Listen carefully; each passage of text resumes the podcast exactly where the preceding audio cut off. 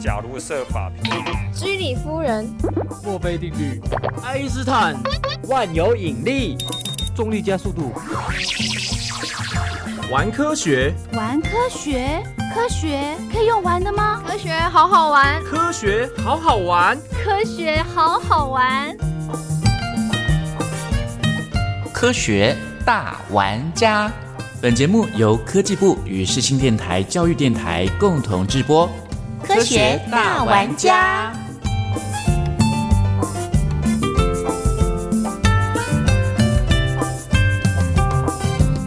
科学大玩家节目，我们今天呢邀请到了国立台湾科技大学林奇宇教授。林教授呢，他在网络上呢有一个演讲，听众朋友一定要去听，这是二零一九年受邀展望系统科普演讲。他谈的是智慧型机器人技术，将来它会进入生活许多的角落。为什么说一定要去看这个演讲呢？因为这里面呢，教授您展出了好多的机器人，光是我们的广播这样子听的话是看不到的，所以我们邀请听众朋友可以看一下。林教授，您在一九八七年在国外留学的时候，就想要做机器人了，可是那个时候啊没有机会。那你一九九二年回到了台湾，那那时候您有一件事情，我觉得非常有趣，一定要在这个时候介绍给大家，就是您对您的学生说，要把蛋装在一个容器里面，要从六楼丢下来，但是不能破。只要破了，你就当了，对，叫做弹破人亡。对，来说说为什么要让学生做这件事情呢？这个又跟机器人什么关系呢？呃，那是我第一年在台科大教书，那那个课程叫机械系统设计课。嗯，那它的课程的目的是让同学可以借着以过去学到一些基础的学识，做一个整合性的应用。整合性应用，如果不学生自己去制作一些东西的话，效果很差。哦，嗯，所以我就其实做了两件事情。那我在期中考之前就跟他们说，你们要去设计一个容器。这个容器的目的是把一个生的鸡蛋放进去，然后从六楼自由落体下去，不能减速。那你想想看，从六楼掉到地面的时候，速度一定很快嘛，哈。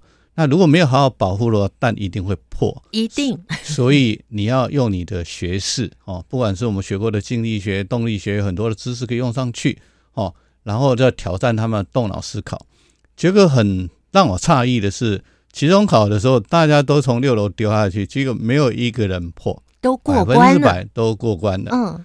那我就觉得对他们的这个这个诶创造力跟执行能力很佩服。那我就想出一个更具挑战的题目，就是那是期中考，我就说期末考的时候你们要分组做出一只机器人来，那叫做超暴力机器人哦，要来打架的，要来打架了，就在一个一米八乘一米八的桌面上，你的机器人跟对方对打，你的目标是摧毁对方。嗯，哦，要把就把他推出桌下，让他摔死，不然就把他摧摧残。哦，那我去募到一笔钱，结果他们就很努力的做了大概两个月吧。结果我们全班大概做了八部机器人，那就一一在桌上对打。那我们我们系很多人都来看，好刺激哦，那非常精彩。嗯，那在过程中，我被一部机器人，它会发射无后坐力炮。那那个鞭炮就射到我的大腿，还留下一个伤口还在。在那有的机器人会有电锯哈，啊有的会喷火，嗯啊有一部喷火的机器人，它非常厉害，它连赢了几场，很多机器人都被它烧坏了。可是最后这部机器人没有得冠军，嗯，猜猜看是谁得冠军？另外一个喷油，喷火之前我就喷油。结果火会往自己身上自己 烧起来，所以因为太有趣了啊，因为暴力又有趣，所以我们从第二年开始有五个班哦，就联合要一起用这样的方式上课，嗯所以就在应该有二十六七年了嘛，是。所以这是全台湾第一个在必修课里面所有学生都要一起做机器人必修课程。所以您的学生其实也做出了很多各式各样的各式各样的机器人，而且呢，在一九九八年英国 BBC 的机器人大赛，他们也联播了，他们自己也是在做这个类似机器人打架的。对，我们一九九三就对你们更早。教授，您从开始有这样子想要研发机器人，到现在有三十多年喽，就想要做到现在。想要做，但是因为我开始到美国留学的时候，是本来想学机器人，那后来因为因缘际会，我们的实验室没有钱，后来我就换到航空系去改变了一个我的设计变系，成最佳设计，嗯，所以就后来就没有做机器人。可是因为我刚刚去报告的就是我在课程里不是要求学生做机器人嘛，所以他其实埋下一个种子。所以我在两千年升等完郑教授之后，我就觉得我要做机器人的，嗯所以我是从两千年开始正式决定做机器人，所以到现在有二十年。二十年的时间。那您在二零零五年做出了第一个机器人，兼具了教育跟娱乐。对那二零零八年可以表演的机器人，对刚刚我们介绍过了。对，除了这个之外，您到目前为止，您个人呐、研发出了多少个机器人呢？也实在是算不出来喽。呃，不好计算，有很多嗯很多的机器人。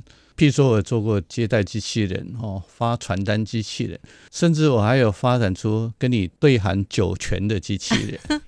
大家为了能够有机会跟机器人猜拳，他猜拳赢的话可以打八折，哎，这个好有趣哦这是。一个为商业开发所用的一个机器人。是，所以林教授，您开发的机器人最终极的目标就是可以广为运用。当然，因为我从做第一个机器人开始，就认为我想要做出机器人可以商业化的。因为我的学术背景不是做机器人，那我也变成正教授了，在两千年的时候，所以我目的不是要来学术研究、发表、啊论文，我目的是要做出产品。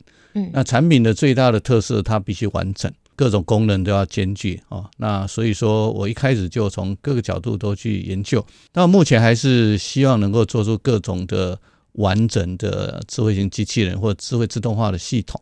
其实邀请林奇宇教授，我的第一个念头就是，我好想知道您所设计的做牛肉面的机器人到底是怎么做出来的？他做的牛肉面好不好吃呢？这个呢，我们留到等一下再为大家介绍。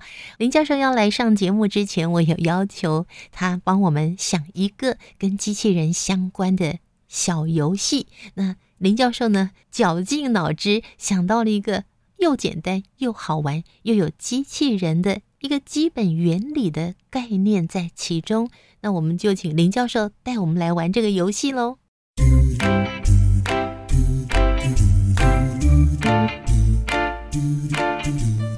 这个游戏需要准备什么东西呀、呃，你要准备一颗球哦，嗯。这个球可以是高尔夫球，或是乒乓球，或者任何圆形的球。接下来你只要有一个盖 A 夹4的档案夹，透明的。对，哦，那你剪一段下来，让它可以形成一个 V 型的一个轨道，嗯，然后你把球放在一个地方，让它可以前进后退的一个道路上，那你要帮他创造个轨道，老师是用两本书，书背背对背，那就变成有一条中间好，像有一条水沟一样对，让球可以在水沟里球就不会跑到外面去，它一定会直线行走。嗯，哦，然后接下来你要拿一个铜板放在那个档案匣的末端，这个目的是把这个钱放在球的后方，然后上扬一定的高度，然后让这个钱在档案夹中，它会旋转往下滚下去。嗯，那滚到球的时候，它有一定的速度，它有能量那它就撞到这个球，那球就会往前移动一段距离。嗯，那我们机器人刚刚说过，它必必须有程式可以控制嘛，对不对？对对，那假设你是机器人，那你会在不同的仰角把这个一块钱掉下来，因为高度不同，所以它撞到球的时候，它速度会加快，嗯，那球就会跑更远。对。那你只要做几次这样的测试之后，那你就知道，当你前臂放在档案夹后面是多高的时候，嗯。打到它，这个球就会跑一定的距离。嗯，那如果你做出一个这样的机器人，那你只要设定想要让它走十五点五公分，你自己就会把它角度弄到二十二点二度释放，那球就会真的被撞到那里。嗯，那大家可以练习，只是你的手就变成一个马达，好，自己去把它抬到一定的高度，我们自自己释放。变成机器人的手。对，那那这是一个呃蛮有趣自己可以做的游戏。哎，其实我想到您刚刚用了一一块钱嘛，我也可以换成十块钱，我也可以换成五十块钱。五十因为好像五十块更就是撞重得更远，它力量更大，它可以？撞得更远，嗯就看你的东西可以跑多远，因为不同的地面它的阻力不同，它会跑的距离不同。嗯哼，那你可以决定你要用一块钱。假如你是乒乓球，它因为很轻哈，你用一块钱就可以把它撞很远的，嗯你就不要用五十块。那这个也可以自己调整，或者是用弹珠，也可以。对，弹珠滚下来也可以。对，弹珠滚下来去碰撞它也可以对，也对，因为我们要给它不同的力量，嗯但是我们这种装置，我们没有马达，我们不能设定不同的力量。嗯，那我们只能用不同的高度哦，把钱放在不同的高度，不同的高度它撞的就有不同的力量。嗯我们就以钱币的高度来决定它的力量。那我们就有一个系统，知道钱币多高，球就会被我撞多远。嗯，那以后你就希望它被你撞多远，你就自己提多高，然后放在那里嗯它就会了。嗯哼这就是一个很简单的机器人系统。哇，教授帮我们想出了这个非常简单的游戏哦，可以让我们对于机器人的它其实原理很多，对这其中一个原理对，做了一点了解。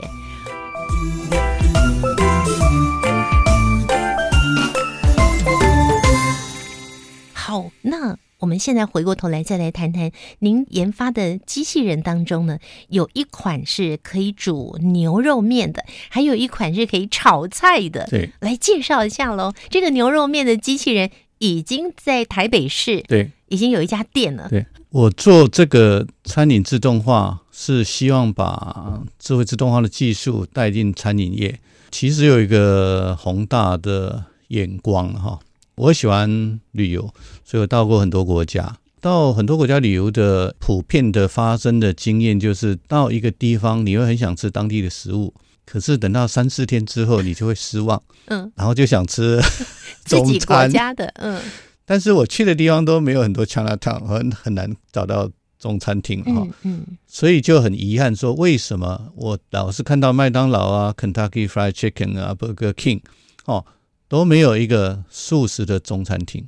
中餐的素素食店食餐厅连锁店，那我就发现说，因为我们的菜是要厨师去炒的，如果我有五个厨师，我把同样的料理给他们，五个厨师炒出来之后，菜是都不一样的。五个不一样的味道，它今天炒跟明天炒也不太一样。对，但是世界上的一般的连锁素食餐厅，它都没有厨师，它都是中央厨房把食材拿过来，那你做一定的程序，哦，譬如说你把薯条丢进油锅里，那几几秒钟钟它就自己跳出来，嗯。你不用去烹饪，你没有烹饪这个这个位置，你只有操作，所以他们可以保持一定的品质。嗯。那我就想说，如果中餐我们可以用无人烹饪，那以后就、嗯这个系统做出来，全球味道会是都一样好。嗯哦，譬如说我请阿基师来教我炒一道菜，那我学会之后，这个机器在全世界任何一个地方，只要给它同样的食材炒出来，就是阿基师的口味。嗯嗯这这是出发点。那我们已经做出一个自动煮面机。那自动煮面机它是模仿你到一家面店里面，你点一碗面之后，厨房里面的动作了哈，嗯，就是半筋半肉，对，厨师会去把某一个你点的面条哈，譬如说你是家常面或是大条阳春面，他会拿一个面条把它丢到热水里去煮，对不对？嗯。啊，一定的时间到，他就拿出来抖一抖，放在碗里面，然后他就会把你加热汤，然后把你要吃的一些面、肉类啊什肉。么，把它铺上去。嗯。那我们这个这个煮面机动作是一模一样，就是你可以陆续点你要吃什么面条、什么肉、什么汤，那他就依序把面条放到锅子里煮，然后时间到了，他把它捞把它捞出来放到碗里面，然后他会加入你点的汤，放进你点的肉，嗯哼。哦那这个东西已经自动化了。那那个炒菜机其实是更应应我说的全世界素食餐厅。哦，我我我认为未来应该有一家跟麦当劳对抗的中式的素食餐厅，你进去有看到十二点十二道菜，嗯。每一道都很好吃，都没有人煮，都不用人煮。那那个机器是把一些食材放在仓储系统里面，那你点客家小炒，那就有一台小车子会到各个仓储系统去把它料理收集好之后，然后就拿到油锅或者是炒菜锅，哦，分别把它放下去。那油锅当然会有人先放沙拉油啊，会，然后该放酱油、该放胡椒粉的时候，它都会自己放，然后它自己会炒。那炸完的东西，它会捞出来，它会丢到油锅里去和，然后自动都炒完之后，它会自己把它倒在盘子上。嗯哼，然后这个锅子还自动清洗，也就是说，一个完整的厨房没有任何一个人，你要什么菜只要那些食材可以支撑的，它就会自动炒出来。嗯哼，那这东西百分之百全自动，太棒了。可是问题是它体积很大，有多大？大概一个乒乓球桌那么大哦，嗯然后它可能也蛮贵的，譬如说它可能要三百万。可是对一般的餐厅来讲，他觉得这太贵了，而且体积哦太大了。可是你要请个厨师也很贵耶，那个薪水很贵耶。呃，我觉得，因为我们为的是下一个是在全世界连锁餐厅所做的第一个尝试嘛。嗯，当然，如果只要有投资者愿意的话，我们会逐渐的改进改良，嗯，对，做第一代、第二代、第三代。那做了五年、十年之后，搞不好真的就有这样的连锁餐厅出现。嗯哼，那永远你做第一台机器的时候，它不会是完美的，所以现在比较大，很贵，嗯所以我们等的是投资者。我们大概可以煮十二道菜吧。您刚刚有说跟阿基师学做菜嘛？那这些菜要煮的好吃，那个 people，我觉得人都在他的脑子里，他的经验中。对，那你怎么样让这个机器人去炒出这么好吃的菜，或者说这个牛肉面要煮出来的哇赞不绝口呢？呃，牛肉面比较简单，因为你到牛肉面店去吃，厨房的人其实只是把面条丢在热水里面，他只要确保一定的时间，不要太早拿出来，太晚拿出来，面就刚刚好。那汤是事先煮好的嘛，对不对？对红烧的牛肉或者清炖也是事先炖好的，那不是当场烹煮的。哦，那个就是事先做好的，呃因为你不可能当场去红烧牛肉嘛。事先人做好的。对，所以嗯自动煮面机它只是取代一个人力把一个面煮出来啊。哦嗯嗯，但是炒菜机完全不一样，炒菜机器就是代表你要做很多的动作顺序，你要加多少油，大概到多少温度的时候，什么时候把葱放进去，什么时候把什么放进去，什么时候要热锅油锅里那捞起来。那这个程序我们可以跟名师学，反正他说的我们就照做，只要按照他的方式做，因为厨师他没办法讲出很精准的数据来哦，他大概抓一把，他连几克他都不知道。对对对，那我们就是他拿一把，我们称称看他多重。哦，那如果炒出来他觉得说好像要再久一点，或者这个多一点，那我们就调整嘛。嗯只要调整到说这个程序炒出来，他觉得哎，这个就跟我炒的一样，那你要记住，这个食材就永远不会变。嗯，这叫做佳肴的数位典藏，佳肴数位典藏美食的数位典藏。嗯因为阿基斯以后更老了，他煮煮不出同样的味道来的。嗯，可是，在他最厉害的时候，任何一个二星、三星米其林大厨，现在教你这个就是最好吃的。我们机器学会之后，这个味道就可以流传一亿年。这个呢，我觉得真的是一件很难的事情，因为我们中国菜是很复杂的对，有的时候一道料理又要先炸过，然后再来炒，这个不是问题，这都不是问题不是。问题。自家车比这困难一百倍。我们就您研发的这个炒菜的，您花了多久时间？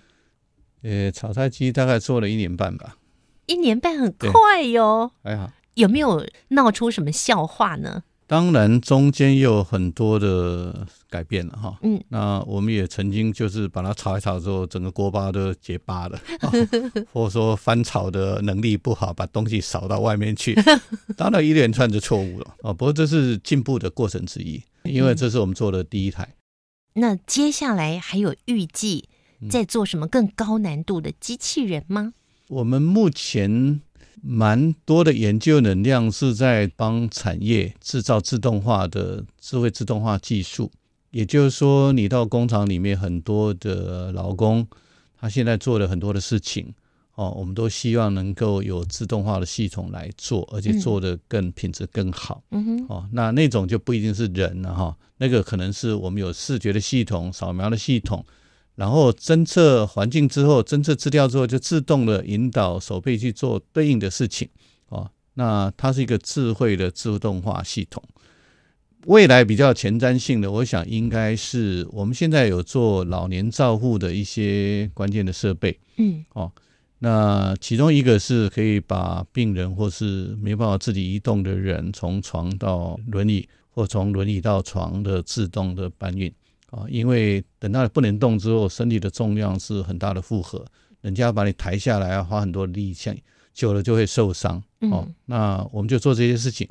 那另外一个我们在做的是，希望把当你卧病在床不能下来的时候，他帮你换尿布的时候，也要把你身体抬来抬去，帮你清理，要花很多的时间哈。那这个我们认为是比较困难的工作。那我希望将来有一些设备可以让做这件事情容易很多哦。那其实这大半都是为我自己老年的时候可能会发生的 的那些比较。不愉快的场景做一些努力吧，就有可能会需要的状态。那机器人可以帮什么忙？您现在就已经开始在设计中对。对，嗯，那其实，在国外也有类似这样的产品出现了，就是那个医护型的、照护型的机器人吗？有，因为老年照护是一个全球大家都很关注的议题，但是虽然也已经有很多的努力，但是要做到够好、够可靠、够细心，然后价钱又不能太高，那就是具有很完善功能、CP 值很高，这个东西是大家努力的方向哦。嗯嗯比如说，我很多年前去日本的早稻田大学，它就有一个很像人的一个很巨大的人形机械哈，用它的双臂可以把人这样从床上把它抱起。来，可是那个东西太巨大、太昂贵，也太危险了。哦，所以你你可以当做研究议题来说，嗯我第一个创造可以用机器人用两手把你抱起来，可那个以商业化的角度来看是很糟的。嗯哼所以我们是要做产品，所以我们就要考虑到它的可靠度、价格，还有到底能帮人解决多完善嗯哦，那也是很重要的考虑。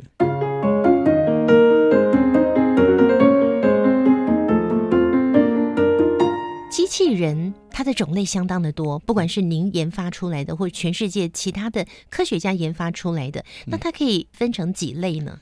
如果以产业别或是功能都可以了啊。第一个就是教育哦，它可以来跟你互动啊，提升你教育水平。那第二个是娱乐哦，它可以跟你下棋，它给你唱歌，给你对唱。那第三个就是它可以导览哦，说明，就像日本软银跟呃红海帮他代工那个 Pepper 机器人有没有？嗯，那个就是放在各大的卖场公司，人家进来之后跟他 Hello 你好，然后做一些接待，对不对？那再来，当然军事机器人对美国来讲是最重要的哦，因为军事机器人有无人机，有各种的呃自动会发射的各种的的武器种种类的。那农业上应用非常多哦，自动收根啊，自动播种啊，自动把草莓一个一个收摘水果，摘水果哦，或者说自动分类哦。农业上，那我刚刚也讲了，我也做一些跟兰花自动啊培养有关系。那也有很重要是救难哦，譬如说一大火警，或者说我们现在也打算要做一个，在一个建筑物里面，当里面发生火灾的时候，我们会自动去救火的无人机的救火队。救火员还没到的黄金时间十分钟内，他就可以先去救火，而且他可以跟外面报告说里面到底在哪状里，有什么状况，？嗯，让救火人去会好很多。正在研发吗？对，哎，正在准备研发。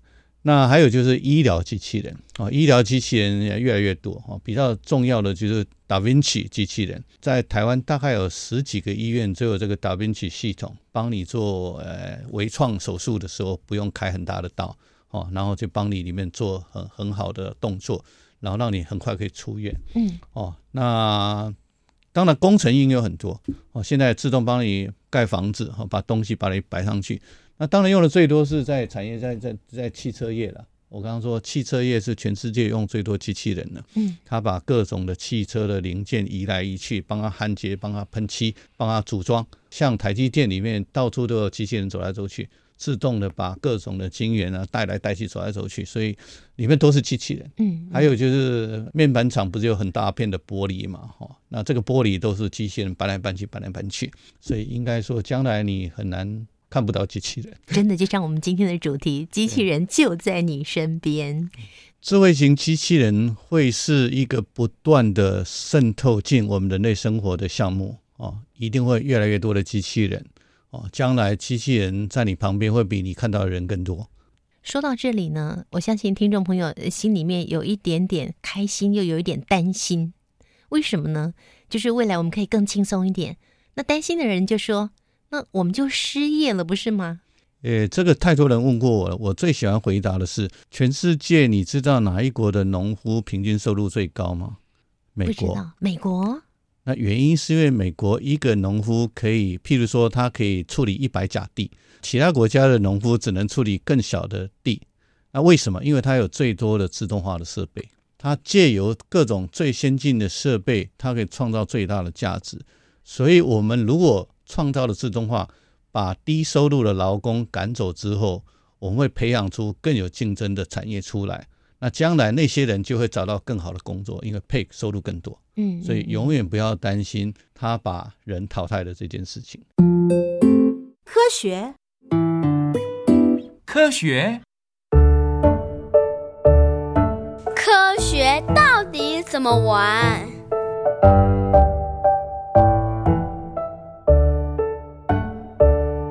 大家都知道，现在地球面临很多的问题嘛，哈，全球暖化、环境受到污染等等的。那我们人类都很想克服它，但是人类虽然也很努力，但是投注的精力跟能力有限。哦，那我想我们应该善用智慧型机器人的这个系统，让它帮我们做很多可以改善这些事情。啊，譬如说，如果我做了一个也可以到河里或是湖里或在海里去自动回收很多诶污染物的一个机器人，那我就不用投入很多人了嘛。对，也就是说，如果我发明了那样的一个智慧型机器人，它可以自己去把海上的里面的很多污染物都收集起来，那就会让我们事半功倍。也就是说，我们应该善用智慧型机器人的力量来协助我们把世界做得更好。那其实我们很多东西，其实我们都可以利用它们来帮我们做。那这是未来发展的目标。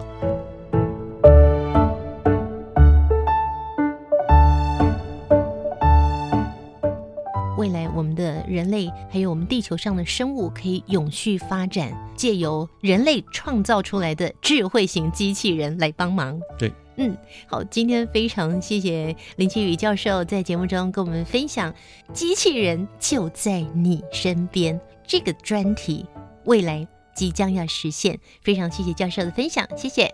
谢谢。亲爱的朋友，机器人在过去只存在于科幻小说和影片当中，但现在呢，已经在各大厂房，甚至载着我们到处啪啪走。也许您家中也有一个扫地机器人吧？当科技发达到很多工作都会被机器人取代之后，我们更要思考人类与地球如何永续发展。科学大玩家。机器人就在你身边，这个主题就进行到这里了。节目最后，我们来欣赏林奇宇教授他所设计出来的机器人所唱的《小星星》。我们下周见，拜拜。